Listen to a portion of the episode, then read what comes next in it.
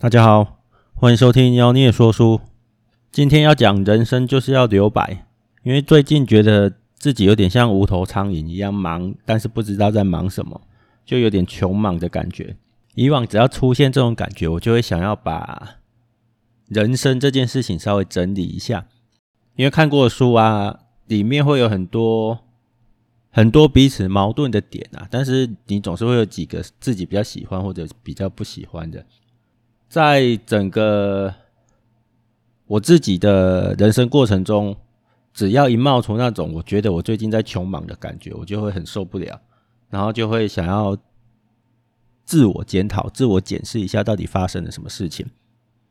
那刚好在这个过程中，我觉得就可以把它整理成“人生就是要留白”这个主题。所以，我们今天就针对这个主题，我找了几本书来谈一下留白。到底有多重要？首先，如果你是一个工作狂的话，你可能会把你的时间塞满，然后你会觉得睡觉是浪费时间，最好是睡得越少越好。然后呢，能完成的事情是越多越好。不过，在我自己的经验里面，这样子的人通常真的要获得成功的几率并不是那么高。理由有很多，我们提几本书的某些章节来讲一下。第一本我想要讲的是为什么 A 加巨人也会倒下，这是柯林斯写的，他最有名的书其实就是上一本的从 A 到 A 加。那后来他追踪的几家 A 加公司就出状况了，所以他后来就又补写了另外一本，就是为什么 A 加巨人也会倒下。他在这本书里面提到企业衰败的几个阶段，其中第二个阶段就有讲到。当一家优秀的企业不知节制，不断追求更多、更快、更大，那通常灾难就会发生了。他提了几家很有名的公司，相信大家都听过，一个是摩托罗拉，一个是 HP，一个是默克药厂。这三家公司都在某一个时段，短短的几年间，想尽办法的扩大规模，连专利的申请数量都是数倍于之前。然后还有很多的大企业为了扩大规模，不断的收购，然后收购的过程中，他也不在乎收购来的公司到底核心价值跟自己原本的企业合不合得来，然后呢，整个获利模式跟自己的企业到底合不合得来都不在乎，目的只是为了扩大规模。在这些急于扩大的企业里面呢，他就发现连控制成本和如期交货这种基本功都已经做不好了，所以这些在短期里面看起来好像。成长迅速的公司，在这些不知节制的做法收购之后呢，往往都会走向衰亡。像我们现在摩托罗拉基本上就是消失了好好几年嘛，好不容易被 Google 收购之后呢，才又重新推出手机业务。然后 HP 也是有几年，我们除了一直看到 HP 的广告之外，它的那个主要业务像印表机啊，基本上在市场上是乏人问津的。所以，我们可以在这一个章节里面看到，即使是已经成功的大公司，拥有这么多的资源跟人力，不过只要它一扩大规模，不知节制的追求更大更快，就有可能导致企业的衰败。那更何况我们个人，如果你去追求自己根本，你用有限的生命去追求无限的成就，我觉得听起来就已经很不合理了。那再来就是《富爸爸》系列，他在《富爸爸有钱有理》这一这一本书，这本书我想很多人可能都有听过，甚至看过，因为它里面有一个概念非常的有名，就是 ESBI 象限。他把收入分成四种象限来源，就是不同的收入形态。你如果是一个雇员，你就是一；然后如果是一个自雇者，就是你是开，可能是像我这样开一家小粉小咖啡馆或者是小餐厅之类的，那就是 S。然后呢，企业主就大大型企业的，我们常听到的那种大企业，可能红海啊，或者是台积电这一种的企业主，他就是在 B 象限，然后投资者就是在 I 象限。那我们一般在讲财务智商啊什么的，都会提到这一本书或者是这一个观念，就是 ESBI 象限。那他有提到一个，尤其是 S 象限这个这一个象限里面的，是所有象限里面最忙的。那为什么他最忙呢？因为他好丢兼共兼啊，就是你既你可能开一家餐厅，你既是主厨，然后又是洗碗工这样。那他提到说，大多数的 S 企业在第一个五年中失败的原因是会因为缺缺少经验或者是资金，就是你可能营运的钱准备的不够。其实我自己创业之后，身边很多朋友会跟我分享一些创业的故事，真的是很多那种小企业、小餐厅在创业不到一年的时间以内，就是一年内就倒闭了，大部分都是因为资金不足。那当你撑过第一个五年之后，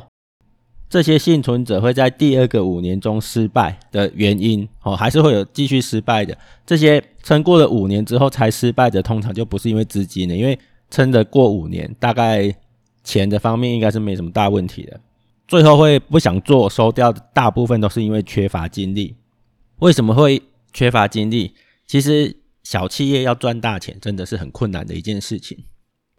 以我们卖咖啡来讲，我们一家店要卖个几十杯、几百杯，一天就已经很了不起了。那大企业的规模，他们就是。三四千家，以便利商店来说，他们也卖咖啡嘛，是三四千家的门市同时在销售的，每家门市卖一杯就不得了了，哦，全台湾加起来就很可观。所以以企业赚不赚钱的状况来看的话，其实 S 象限就是我们这种小企业主真的要赚到钱是不容易的，赚的钱少，工作有比较少吗？其实没有，因为一家店不管规模多大，有些事情是大家都得做的。你开了一家很大的餐厅，你一样要打扫哦，你一样有产品要制作，然后一样要有会计人员，一样要有服务人员。那这样子比较下来，你就会发现，其实小企业的成本会比这种大规模企业的成本高上非常非常的多。所以呢，净利算下来其实是很微薄的。再加上大企业能够多雇一些人来分担这些压力，而小企业通常就是刚刚讲的吧。厨师兼洗碗工，什么事情都自己来。在这样的情况下，所有的工作压力全部都在一两个人身上，然后又赚不到钱，所以即使你能撑过第一个五年，到第二个五年之后，都会因为看不到未来，然后压力太大，而决定把你辛辛苦苦经营起来的小企业收掉。这是很多 S 象限的企业主、小企业主经历的困境。然后这样听下来，你就会发现，这种企业主其实也是没有办法在生活里面留白，没有给自己一点可能休息呀、啊，或者是放松休闲的时间，当然也就没有独立思考的机会。再来就是穷人的经济学也有提到，我们本来以为穷人在做决策的压力上会比有钱人来的轻松一点，毕竟有钱人的那个决策有时候事关重大，一笔。一个决策下去，可能就是几千万、几亿的在那种规模在跑，但是穷人可能就是本来就很穷的嘛。像穷人的经济学里面，他们研究的对象是联合国的那种贫穷贫穷线标准以下的穷人，就每天只有九十九美分的生活费的那一种。那都这么穷了，在花钱的时候基本上没有什么好好计较的感觉，因为你就只有这么点钱嘛，九十九美分，你是还要。只能影响最多就九十九美分的，你还能怎么样？但是这些经济学家在研究的时候发现，并不是这么一回事。因为穷人就是因为穷，他的每一分钱都想用在刀口上，甚至有时候他们的花钱的压力在于，他马上就得决定要不要花。哦，跟有钱人不一样，有钱人可以决定，我要么现在买，要么明天买，要么之。之后多久？一年两年以后再决定要不要买，他都无所谓，因为他有决定权，他的钱不会用完。但是穷人不行，穷人的钱永远都要用掉，因为太多太多的东西需要添购了。所以他如果现在不决定我要不要买某项东西，也许是一个做生意的小推车，或者是。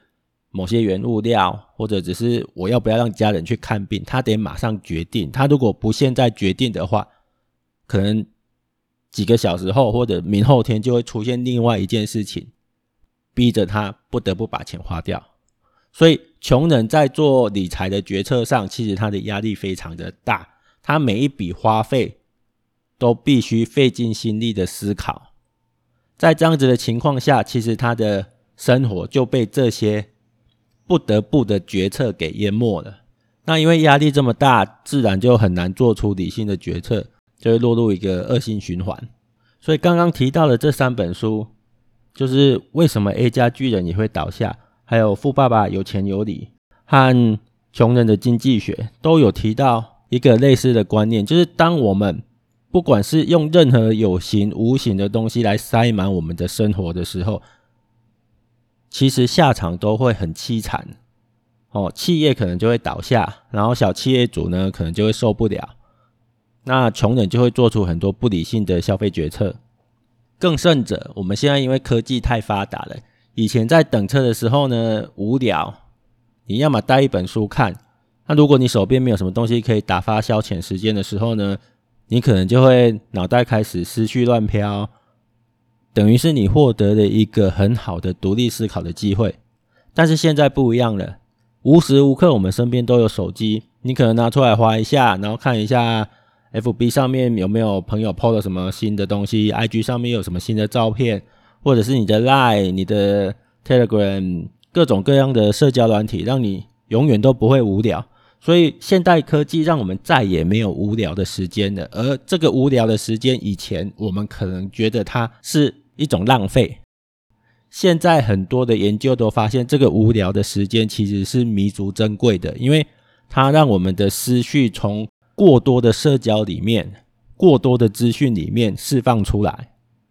所以，如果有在注意一些成功学啦，或者是教人家怎么样自我成长的，常常都会告诉你说，你要花一点时间把你的手机丢掉，哦，不是真的丢到垃圾桶，而是放到一个你不会拿到的地方。给自己的心里有一个释放的机会。好，那我们讲完了太忙碌，就你的人生没有留白的下场之后呢，我们就要来看看，如果我们能适当的留白，到底会有什么好处？一样，我们刚刚讲的穷人经济学里面，其实就有提到几个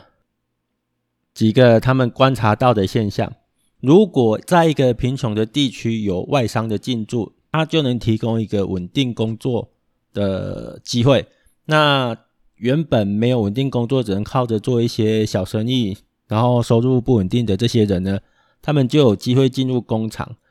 但是他们有研究发现，进入工厂的收入哦，大企业不是吃素的，他不是做善事的，他到那边也是因为人力便宜嘛。所以这些工厂进入这些贫穷地区，提供了就业机会之后呢，当地人进入工厂拿到的工资。其实不会比他原本的收入高多少，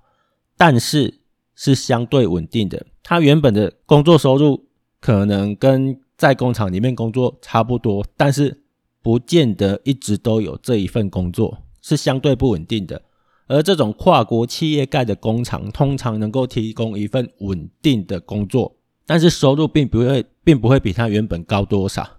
不过，就只因为这一个稳定的工作，就让这些就业人口产生了一个经济上的安全感。那经济上的安全感，就是我们刚刚讲的，他在花钱的时候，他的压力就没有那么大。因为这个月我就算没有决定要不要花这笔钱，我只要还保有工作，下个月我就有收入。等于他的心思从之前那种。毫不间断的高压决策中释放出来，他的心思开始留白了，他开始有安全感了。这样子的情况下，就会有很大比例的就业人口进入所谓的中产阶级，他们开始有储蓄，哦，他们开开始可以买保险，跟原本明明收入没有差很多，但是只是因为一个有安全感跟没有安全感的差别，就导致了整个经济状况的改变。然后我们在为什么要睡觉？那一集也有提到，充足的睡眠能够巩固长期记忆，然后增进学习效果。做梦也可以让人更有创造力。那怎么样有充足的睡眠？当然，你不能把自己的工作塞满满，然后还把睡觉当成浪费时间。如果有这样子的心态的话，当然你就不可能把睡觉，你就不可能珍惜睡觉嘛。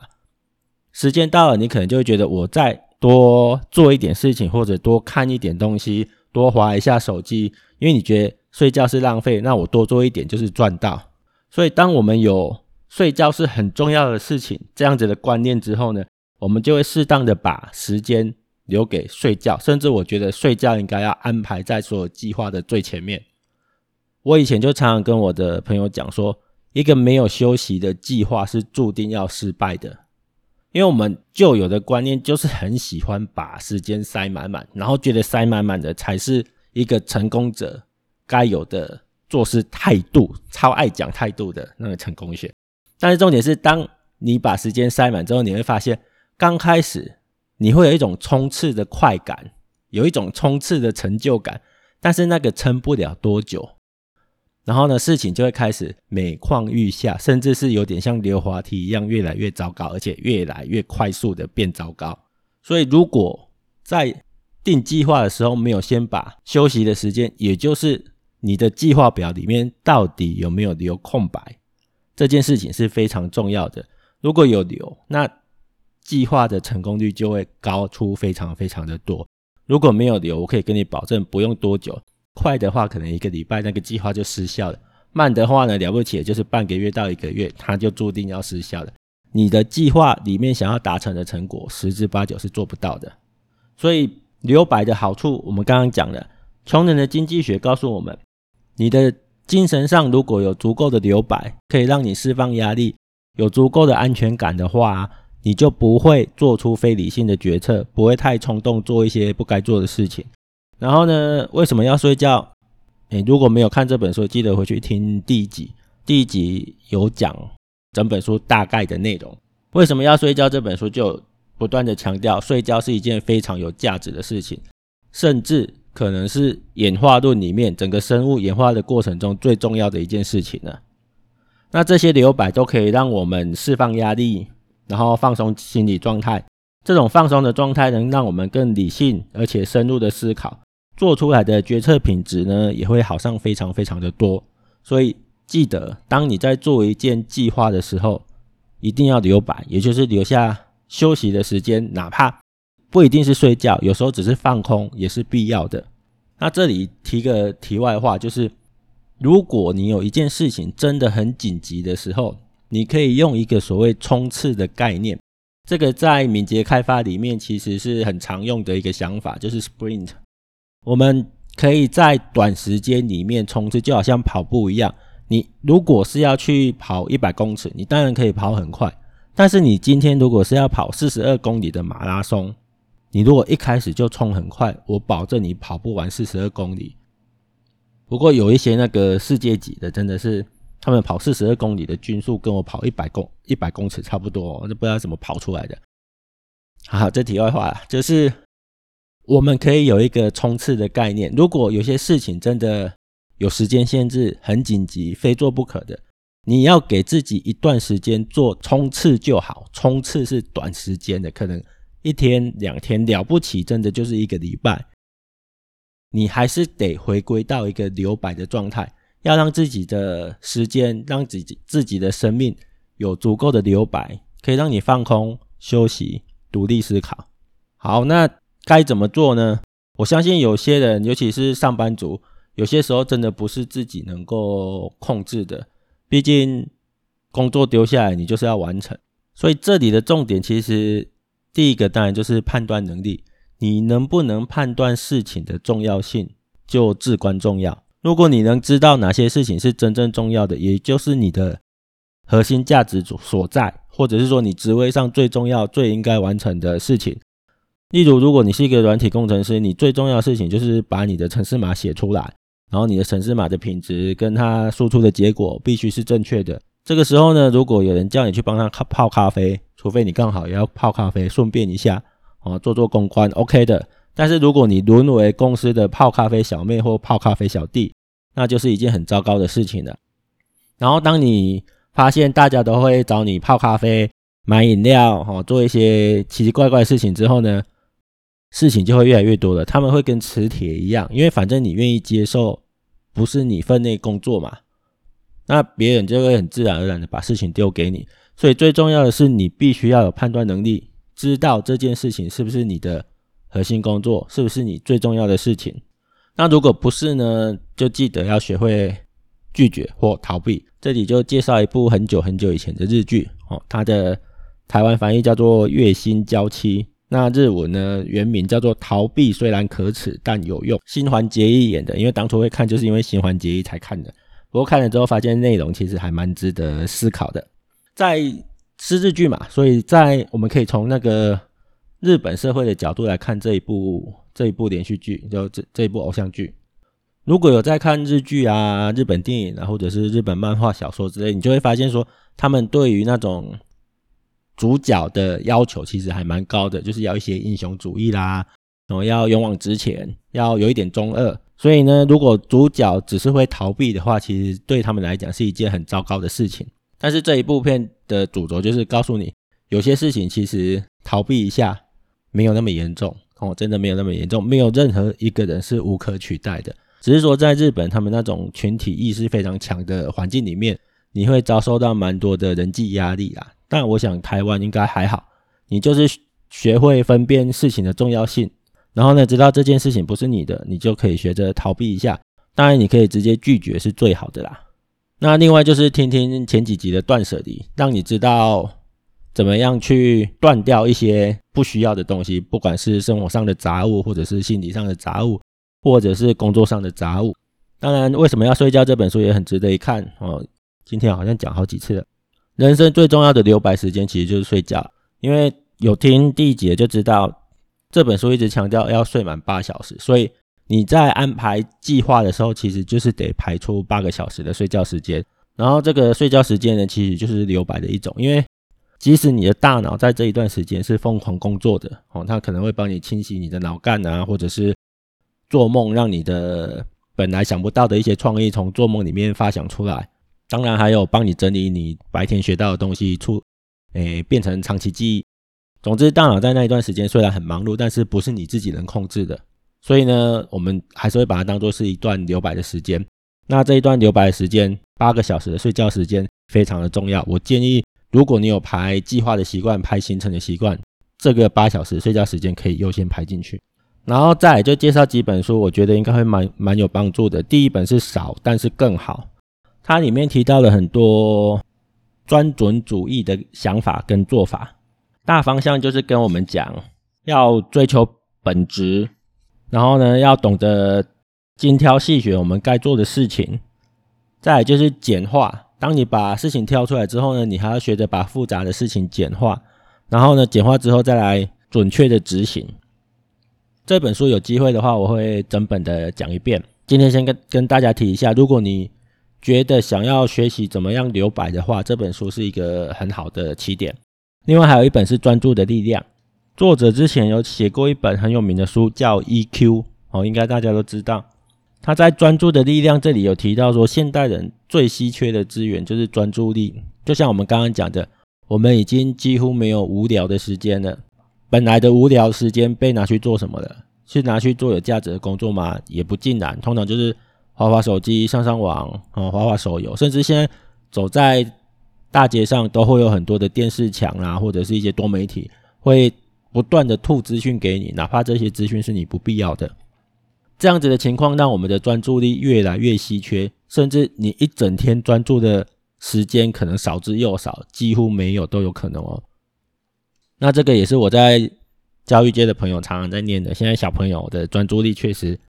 体感上比以前差很多很多，所以很多家长啦或者是老师都建议不要让小朋友碰手机。那我觉得这需要一个取舍啦，因为舍弃 3C 就等于是舍弃现在的资讯截截取能力。那如果小朋友用 Google 能力比别人差，比同才差一点的话，其实。我觉得这也不见得是好事，但是用太多，确实在注意力、专注力上面是很明显的跟以前没得比了。所以这个可能父母或者是老师自己就要有一个取舍。然后回来讲《专注的力量》这本书，他有提到，就是现代人的专注力越来越差嘛，甚至趋近于没有。所以，我们应该要自我觉察，你到底现在在做事情的时候的专注力到底存不存在？我自己在职场上是会发现，蛮多人会看起来有在做事，但是其实心不在焉，就是脑袋不知道飘飘到哪里去了。那有几个小技巧，像我以前在写程式的时候，就是需要专注力的时候，或者我今天想要让我的产值或者是效率提升的时候，我就戴耳机听音乐，因为它可以让我跟外界隔绝，所以我觉得这是一个蛮好的方式。那很多人听 Podcast 也可能也是透过耳机，这样有一个缺点就是，像我这种设备比较贫乏的录起来的一些环境音啊，或者是一些不好的声音都会被听到。但是优点就是你可以适当的跟外界隔绝。那说到这个，我要抱怨一下，我常常遇到一些状况，就是明明耳机是一个很好用的东西哦，那有一些人哦，我以前觉得只有老人家会这样，现在发现很多年轻人也在干同样的事情，不知道脑袋有什么问题啊？明明耳机戴着就可以听你自己的音乐，不会吵到别人，那为什么我常常在登山啊，就走一些郊山或者是登山步道的时候，就有人很喜欢，不管是用用垃圾油啦，或者是用手机啊。把自己爱听的音乐放得超大声的，到底是有什么毛病啊？我是来这里享受自然的，不是来听你们那个你自以为是的好音乐，好吗？莫名其妙。如果有人听到这个，然后你身边有这样子的人，麻烦叫他戴耳机，谢谢。啊，讲到耳机就有点，就想到那个老师在山上被吵，吵到有点激动。那专注的力量，还有提几个聪明的练习。不过这个我想等到。讲这本书的时候再来谈。总之呢，这本书也是可以让我们自己训练，透过阅读专注的力量，让我们学会一些提高自己专注力的那个练习。再就是我们刚刚讲的从 A 到 A Plus，哎，从 A 到 A 加这一这一本书，刚刚讲的是为什么 A 加巨人也会倒下嘛？那前一本著作就是从 A 到 A 加，里面的第五章有所谓的刺猬原则，它是一个童话故事延伸出来的章节，讲到说。狐狸想要把刺猬吃掉，然后呢，因为刺猬有刺嘛，所以很麻烦。狐狸就想尽了各种方法，千方百计的尝试着要把刺猬吃掉。然后刺猬从头到尾就是只有一招，就是把自己的身体卷起来，然后把刺亮出来，狐狸就会乖乖的败退了。这个原则其实就是要我们专心哈，不管是企业也好，个人也好，珍惜自己的资源，珍惜自己的精神力。专心的做你核心的工作，专心的做你能够做到最好的那一件工作，就是所谓的刺猬原则。那这本书我也很建议大家去看一看，有机会我们也会在节目上谈一下从 A 到 A 加这本书。所以该怎么做？我刚刚大概提了几个，你可以去看日剧《逃避虽然可耻但有用》，台湾翻译是《月薪娇妻》，然后去听我的《断舍离》跟《为什么要睡觉》这两本书，哎，这两集，当然这两本书也很值得买回去。然后再来就是少，但是更好，还有专注的力量，从 A 到 A 加。我相信这几本书看完之后呢，应该对留白这件事情会有特别深刻的体认。那今天讲到了蛮多书，我再从头到尾念一遍。那有兴趣的可以记一下，然后上网络书店，或者是去逛逛附近的书，你家附近的实体书。最近实体书店经营越来越困难了，大家可以多支持他们一下。说到这个，前阵子那个成品在他们的粉丝页上面就 po 了一个那个喜欢去成品看书，但是却到圈圈圈买书的人这样，然后博客来就就在下面留言说，在叫我妈哦，就是很多人会去诚品看完书之后呢，再去博客来买书。我是觉得可以多支持一下实体书店啦，现在实体书店对那个书的折扣也都。还蛮多的。如果你发现实体书店跟那个网络书店的折扣差不多的话，我觉得就支持一下实实体书店，不然以后可能只剩下网络上可以看书了，就蛮可惜的。因为我还是喜欢在实体书店先翻一下，确定书的内容跟状况，啊，确定是我喜欢的，我才会下手去买。好，那回来整理一下我们今天讲到的几本书，哦，有从 A 到 A 加。然后，为什么 A 加巨人也会倒下？富爸爸有钱有理，穷人的经济学。为什么要睡觉？断舍离，少但是更好，专注的力量。然后还有一部日剧，逃避虽然可耻但有用哦。台湾翻译是月薪娇妻。这几本书呢，如果都有看完的话，你就会发现，人生还是多留一点时间给自己休息、思考。睡觉其实会让整个品质跟整个价值提升非常的多。好，那今天节目就先到这边。有任何的问题，欢迎留言或者到那个赖的聊天社群，有机会呢，我都会在节目或者是社群里面回答大家的问题。啊今天就先这样，拜拜。